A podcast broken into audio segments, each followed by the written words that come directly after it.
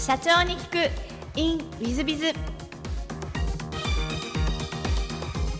ィズビズの新谷です。先週の続きをお聞きください。で、その後モンスターラボを創業されてらっしゃるんですが、これ創業のきっかけはどんなきっかけでいらっしゃいますでしょうか？えーまあ、独立系のいわゆるインディーズと言われるようなアーティストの音楽を配信するインディーズ音楽配信プラットフォームを作りたいということで2006年に創業してるんですけど、まあ、このアイデアというか、この事業自体は、まあ、その少し2002年前ぐらいから考えていたことで、まあ、インターネットが普及してですね、で、えー、まあ、ロングテールというかですね、まあ、アマゾンとかでも、こう、マニアックな本が、これまで書店に並ぶことなかった本が売れることになっていたり、まあ、海外とかだと、まあ、iTunes とかで、とか出てきて iPod とかが出てきた頃で、まだ iPhone とかはなかったんですけど、えー、まあ、いくらでもが音楽がこの iPod に入る。で、いろんな音楽が今までレコードショップとか CD ショップになかったようなものまでが聞けるようになっていく。まあ逆に言うと、そのメジャーレベルとかに属してなくても、個人が発信したりすることで、えー、ニッチだけども、あの、好きな人が、どんな音楽でも好きな人たちが届けることさえできれば好きな人たちがいるみたいな。まあそういう多様な、多様な才能を持った人たちの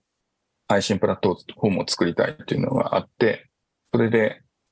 まあその事業をやるために起業したっていう感じでしたね。なるほど。その起業に対しての怖さとか恐怖感ってそういうのはあまり今までの話聞いてなさそうだなと思うんですが、なかったでしょうか？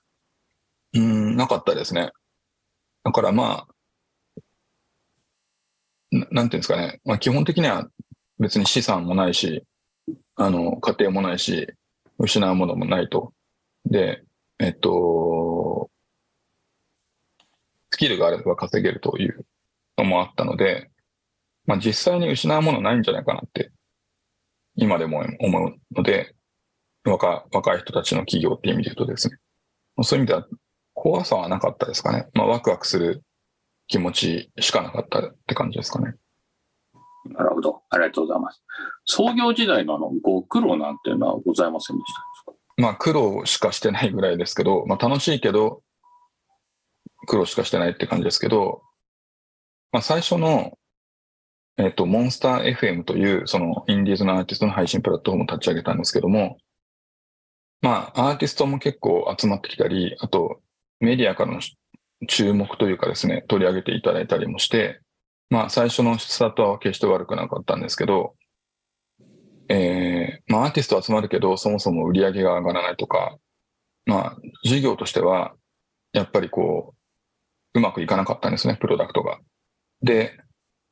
えっ、と、2006年に創業して、2006年の5月か6月ぐらいにプロダクトを出して、プラットフォームを出して、で、2007年には資金調達をして、VC とかも入ってっていう感じだったんですけど、やっぱりそれが売り上げとかが立ち上がっていかないので、えー、かつその資金調達とかも、えー、なかなかいい環境ではなかったので、えー、まあ非常に経営が、まああと半年とかで、あの、資金ショートして、えー、このままだと潰れるみたいな、まあそういう状況で、まあそうすると、まあ何かしらお金を生む事業を作らないといけないということで、まあ E1 時代とかにもやってきたので、その、えー、受託開発でいろんな他の企業から仕事を受託しながら、そこで出たお金を音楽配信の方に投資して、なんとか生き延びながらやっていくということをやってましたね。はい。なるほど。ありがとうございます。えー、上場は最初から狙われていらっしゃいましたいや、上場は、えー、まあ、ベンチャーキャピタルからお金を投資してもらうってことは、その、エグジットを、えー、いつかは提供しないといけないと、エグジットの機会を。ってなると、まあ、会社を売却するとかってことは考えてなかったので、あの、そうすると、まあ、上場 IPO しかないっていうかですね。だからお金を集めた以上は上場するしかないっていう、まあ、そういう感じですかね。はい。なるほど。ありがとうございます。上場に向けてのご苦労なんていうのはございましたでしょうか？まあ、音楽配信で創業してから、ちょっとその、ここに至るまでの、今の事業に至るまでの話をすると、音楽配信で創業してから最初のプロダクトうまくいきませんでした。で、受託開発を始めました。で、えーそれがまあ2008年ぐらいで、で、2013年、14年ぐらいの時期に、こう、一つ大きな判断をしてるんですけども、えーまあ、もともとそれまでは音楽配信のために稼ぐためのこう受託開発事業だったんですけど、まあ、その過程でですね、えー、EC1 でも経験があった日本だけではなくて中国に開発拠点を作ったりってことになってたんですけど、こう2013年ぐらいの時期に、まあ日本って、まあ人口減少で、で、こうどんどん生産力が低下していって、で、IT に関して言うとすごく、まあ需要が引き続き大きい、こう、まあ今でいう DX みたいなことも起きていくっていうことで言うと、えーまあ、非常に深刻なエンジニア不足になるだろうと。まあ、経産省とかも、えー2030年までに70万人とかというエンジニアが不足するっていう発表もしてましたし。で、一方で、まあ、中国だけじゃなくて他の東南アジアとか行ってみるとですね、まあ、ベトナムとかフィリピンとかインドだったり、まあ、非常に若くて、こう、エネルギー可能性のある若者が多いわけなんですけども、まあ、彼らはまだまだ仕事の機会が少ないと。そうすると、日本だけじゃなくて、そのアジアも含めた、こう、とこで言えば人口は増えてるわけで、えーまあそういう海外の人材を活用して、日本の企業の DX を実現するような、まあそういう事業が、こう、加速できるんではないかと。これは、あの、本当に日本に必要な事業になるんじゃないかと。かつ、その、自分が音楽音楽配信でやりたかった個人の才能を生かす、多様性を生かすみたいなことを、世界のエンジニアクリエイターをエンパワーするっていう形で実現できるんじゃないかと思ったんですね。それで、それまでは音楽配信のためにやってきた事業だったけども、えーグローバルソーシングって言い方してたんですけど、世界中のエンジニアを活用して DX を行うみたいな、今のデジタルコンサルティング事業の当社のですね、まあ、起点となるような事業を、まあ、その2013年、14年の時期に、こう、スタートさせまして、でそこからかなり、そのアグレッシブにまた資金調達をしたり、えー海外の会社を買収したりってことで、まあ、この10年間、あの、まあ、年間4、50、40%ぐらいの成長でずっと来てるんですよね。で、苦労って話で言うと、えーやっぱり海外の会社とのインテグレーションとかすごく大変で、2017年にヨーロッパの会社、えー2019年にはアメリカの会社を買収していて、まあ、世界のトップレベルの DX コンサルになるためには、やっぱりこう、世界の大きな市場として、北米とかヨーロッパに進出する必要があるということで、で、えー買収したんですけども、まあやっぱり、そのインテグレーションというかですね、こう、組織的にもカルチャー的にもいろんな意味で、こう、マネジメントはすごく苦労して、えーまあ、なんていうんですかね、こう、買収した会社の創業メンバーが抜けたりしたこともありましたし、その、やっぱり日本との、日本が本社ですけども、本社との間で結構壁があったりとかして、パレーションが起きたりすることもありましたし、まあいろんな、こう、どこまでインテグレーションしていくのかっていうことと、どこまでその自由度を持たせてアントレプレナーシップを大事にしていくのかっていうことの狭間でも結構苦労しましたし、まあそんな感じで、えー、まあ苦労の連続、大変なことの連続だったとは思いますね。でもまあ、あの、最終的には、その、特にうちのファイナンスとかコーポレートチームとかの努力がすごく大きかったと思うんですけど、子会社30社ぐらい抱えて、えー世界20カ国で展開してみたいな会社なので、まあ非常に IPO の難易度が高い会社だったと思う思うんですけど、そういう意味で。えーまあ、なんとか、その、はい、ファイナンスコーポレートチームの他のグループ社員の力で、えー、上場できたなっていうのが、あの、感想ですかね。なるほど。ありがとうございます。ちょっとリスナーの皆さん方にも解説なんですが、えっと、上場するにあたってですね、よく我々コンサルタントが言うのが、えー、一社のままで日本でっていう言葉をよく言います。それはあの、海外の子会社持ってたりすると、費用も時間もすごいやることも多いし、費用もかかりますし、なので、あの、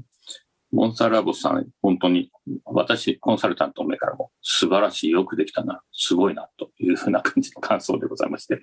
あの、皆さん方、あの、楽に行こうと思ったら、日本国内一社でっていうのがですね、コンサルタントのよく言う言葉でございますので、覚えておいていただけるとありがたいなと思います。えっ、と、そうしましたらですね、えっ、と、モンスターラボ様の事業内容をぜひ宣伝があってらご説明いただきたいんですが、今、どんな事業をなさってらっしゃいますでしょうか？はい、ありがとうございます。まあ、デジタルコンサルティング事業と言ってるんですけども、まあ、いわゆる DX を実現するのに、えー、どちらかというとですね、当社は、まあ、業務システムとか、機関システムとかを、まあ、いわゆるシステムインテグレーターさんとかやってる、そういうシステム導入というよりは、まあ、ビジネスの、えー、お客様がいて、で、その顧客タッチポイントとかですね、顧客体験とか、えー、まあ UI、UX みたいな言い方もしますけど、そういった部分も含めた、その、えっと、ビジネスそのものの変革とか、顧客体験の変革を伴うような DX、まあ、こういったところを得意としています。なので、かなりその、まだ、なんですかね、えー、やることが決まってない。例えばですけども、例えばじゃあ地銀が将来的に銀行業務っていうのは人口も減っていくし、まあ、あの、オンラインバンキングだとかいろんなものが出てくる中で、まあ、地銀っていうのはどういう形で将来変革していったらいいのかとか、まあそういったところを、まあ経営目線、それから DX っていう目線、ユーザー目線で、えー、考えてですね、で、新しい、こう、地銀のあり方、プロダクトとかデジタルを活用したビジネスモデルの変革みたいなところを支援してる感じです。で、それを、まあ、プロダクトを作って、実際に、こう、プロダクトを、えー、出して終わりじゃなくて、その、ローンチ後もですね、回収改善を繰り返したり、データ分析をしたりっていうところまでかなり長い時間伴走していくので、まあ、戦略から開発、運用、えー、グロサック、データ分析みたいなところまでを一気通貫でやってると。まあ、それも日本だけではなくて、えー、ベトナムだったり、フィリピンだったり、バングラシュだったり、世界中の人材を活用して、ある程度低価格でもできる。それから、まあ、場合によっては、大手企業のお客様とかで言えば、えー、海外にも事業展開されている会社が多数ありますけども、まあ、そういう会社のですね、例えばアメリカ市場でもこう、プロダクトを展開したりとか、ヨーロッパにも展開したりとか、そういう企業の、えー、海外進出とかですね、ローカライズとか、まあ、そういったところも支援しています。はい。ありがとうございます。えー、そうしましたら、全く違う質問もさせていただければと存じます。えー、好きなもの、好きなことを事前にお聞きしまして、これね、私、割と好きですね、こういうね。物を持たないこと。古民家など古い場所や古いもの、自然に触れること。自然の中にいること、社会を良くしようとする若者をサポートすること、ワークアウトというお答えをいただいたんですが、割と自然とかアウトドアとかそういうのがお好きでいらっしゃるんですか？まあそうですね。まあ島根の田舎で育ってるので、やっぱり山とか川とか海とかに囲まれたような場所にいて、まあ、東京はもちろん利便性はあるし、いろんな面白い人に会えるとかっていうメリットある一方で、まあ、ずっと都会にいるとやっぱりこう、心が疲れるところもありまして、まあ、そういう自然があるところに時間があるときは行きたいっていうのがありますね。なるほど、ありがとうございます。もう一つですね、あの若者をサポートすることというのをお答えいただいているんですが、お聞きになっているあのリスナーの皆さんの中に、若いあの起業したい方も結構いらっしゃると思うんですが、そういう方があの長川社長様のところのお尋ねになっても、大丈夫なものなんでしょうか？あそうですね。あの、はい。えーっと、やっぱりこう、まあ僕ももう48なんですけど、になってきていて、で、やっぱ次世代を担っていく若い人たちに、が、やっぱ未来を救っていくっていうところがあるので、まあ自分もまだまだもちろん現役で頑張るつもりなんですけど、で、あともともと教師になりたかったっていうところがあって、えー結構高校生、まあちょうど同級生の息子、娘さんとかが、こう、高校生だったり、みたいな世代でもあったりするんですけど、まあ、こう、母校で講演をさせてもらったり、その、島根にですね、その、えー若者を応援するような企画を、地元の、えー、山頂テレビっていうところが主催でやっていたり、まあ、いろんなそういう機会を通じて、えー高校生だったり、そういう若者をサポートするみたいなことを多少やっていたりしますし、まあ、世界で言うと、ストリートチルドレンとかですね、そういうところの、えー支援に携わらせていただいていたり、あとまあ、あの、社会企業というかですね、まあ別に上場するとかだけが全てではなくて、まあ世の中により良くするための身近なところでの課題解決するとか、えー地域課題を解決するとか、まあいろんな活動してる人たちが最近増えてる印象もあってですね、そういうところの、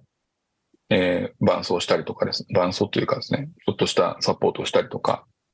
まあ、そういうところは、なるべく地元だったり若い人だったりからのご相談は、なるべく答えるように、あの、してますね。はい。なるほど。ありがとうございます。リサン様、あの、もしよろしければ、長町長にご相談いただければという感じでございますが、えっ、と、座右の銘もお聞きしてるんですが、えっ、と、座右の銘はありません。生き方系で大切にすることは以下ということですね、ちょっと読み上げさせていただきます。誠実に生きる。人を大切にし、仲間を信じる。社会に、世界に貢献すること。えー会社の存在価値は、その会社がある世界とない世界の差分である。えー大きな目標から逆算して考え行動す。一時情報を大切に、現地で起きていることを自分で感じ、直接人と対話するということで、割と多くのことをお書きいただいているんですが、えーまあ、こういったことは普段からずっと考えて生きてきたから、こういうお話が出てくるという感じでいらっしゃいますよね。そうですね。まあ、座右の銘ってパッと浮かばなかったので、まあ最近というか、普段から指針としてることとか考えてることっていうのを、はい、いくつか書かせていただきましたね。はい。なるほど。し割とお弊社なんかも誠実に生きるみたいなことは割とよく言うんですが、この誠実に生きるなんていうのは、例えば、あの、どうしてこんなことを思いついたというか、そういう経緯とかありました？そうですね。まあチャレンジしていって経営していくってもすごく、まあ複雑なことが、複雑なというかですね、いろんな問題を、が起きたり、こう、大きくなればなるほど判断が難しいこととかもたくさん出てくるんですけど、まあそういう時に、まあもちろん事業も大事なんですけど、えーやっぱりそれが本当に、こう、やれたかどうかっていうのも大事なんで、結果も大事なんですけど、やっぱり正しいことをやろうとしたかとか、えーっていうのもすごく大事だと思ってて、やっぱりこう自分で、その、社会を良くしていくっていう信念を持って、その、少なくとも誠実に生きていけばですね、仮に会社がうまくいかないとか、いろんなことがあったとしても、なんか、ちゃんと胸張って生きていける。まあ、それがやっぱり自分自身を最終的に支えることにもなるんじゃないかなというふうには思ってますね。なるほど。素晴らしいですね。ありがとうございます。えっ、と、最後の質問なんですが、この番組経営者向け、全国、全世界の社長さん向け、もしくはこれから起業する方向けの番組でございまして、もしよろしければ、社長の成功の秘訣をお教えいただけたらなと存じます。まあ、成功してるっていう、とこまで行ってるというふうには思ってなくて、思ってないんですけども、あの、まだまだ成長過程で、まだまだ課題だらけで、まあ、全然世界のトップレベルの DX コンサルファームになるとかっていうことで言っても、あの、まあ、まだまだスタートしたぐらいの感じだと思ってるんですけど、あ、とはいえ、こう、20カ国に展開して、えーまあ、上場も一つのマイルストーンとして実現できたみたいなことで言うと、やっぱりこう、人から見ると無茶だと思うようなことに関しても、えー実際にはですね、こう、本気でやってみたら、まあ、そんなに難しいことじゃないというか、あの、すごくものすごい特殊な能力があったからできたとかではなくて、やっぱりこう、目指すものをイメージしながら、そこに対して、こう、アクションを取って、えーまあ、目標から逆算して、アクションを取って、いったことなので、まあ、常識を疑い、えーなんていうんですかね、こう自分で壁を作らずに思い切って行動してきた、その積み重ねなのかなというふうには思ってます。あとは、やっぱりカルチャーとか、えーバリューみたいなところはかなり浸透させ、浸透というかそこを大事にしている会社で、まあそういう、えー会社の理念やバリューに共感してくれる仲間が、たくさんの仲間が集まってくれてるってことが、今の会社の、えー大きな力になってるというふうに思いますね。ありがとうございます。えー大変あの勉強になるお話でございました。えーリスナーの皆様も本日はお忙しい中お聞きいただきまして誠にありがとうございます。ぜひ皆様のご参考にしていただければと存じます。えー稲川社長さん、本日はどうもありがとうございました。ありがとうございました。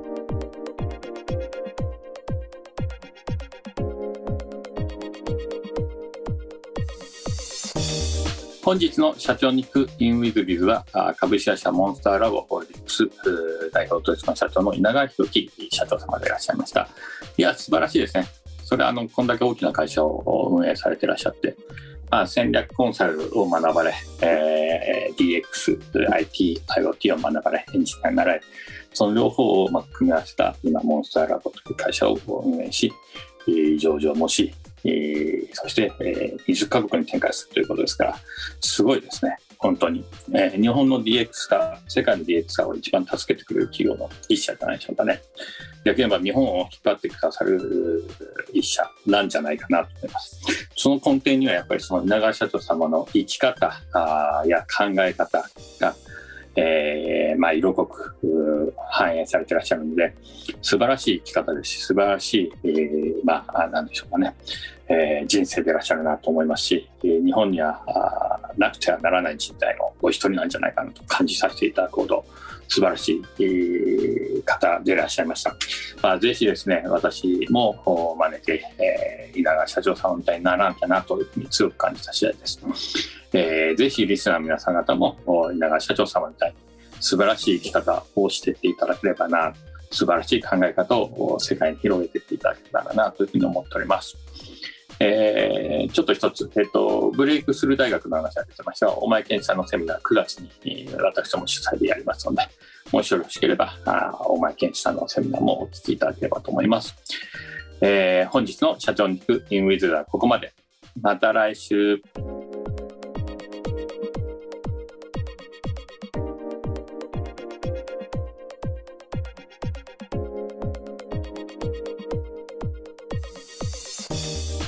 本日も社長に聞く in with biz をお聞きくださり誠にありがとうございました、えーこの番組は2017年1月から毎週配信を続けております。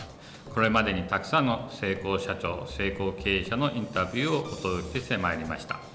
その内容はすべてテキスト化いたしまして私ども WizBiz が運営するウェブサイト経営ノートでも閲覧いただけるようにしております。音声だけでなく文字で読み返すことで新たな発見や気づきがあり皆様の会社経営に役立つヒントがきっと見つかるのではないかと思いまして、えーサイトの方にもさせていただいてます。ぜひネット検索で経営ノートスペース社長インタビューと入力いただき経営ノートのサイトをご覧になっていただければというふうに思っております。本日の社長に行く e ムイズではここまで。また来週。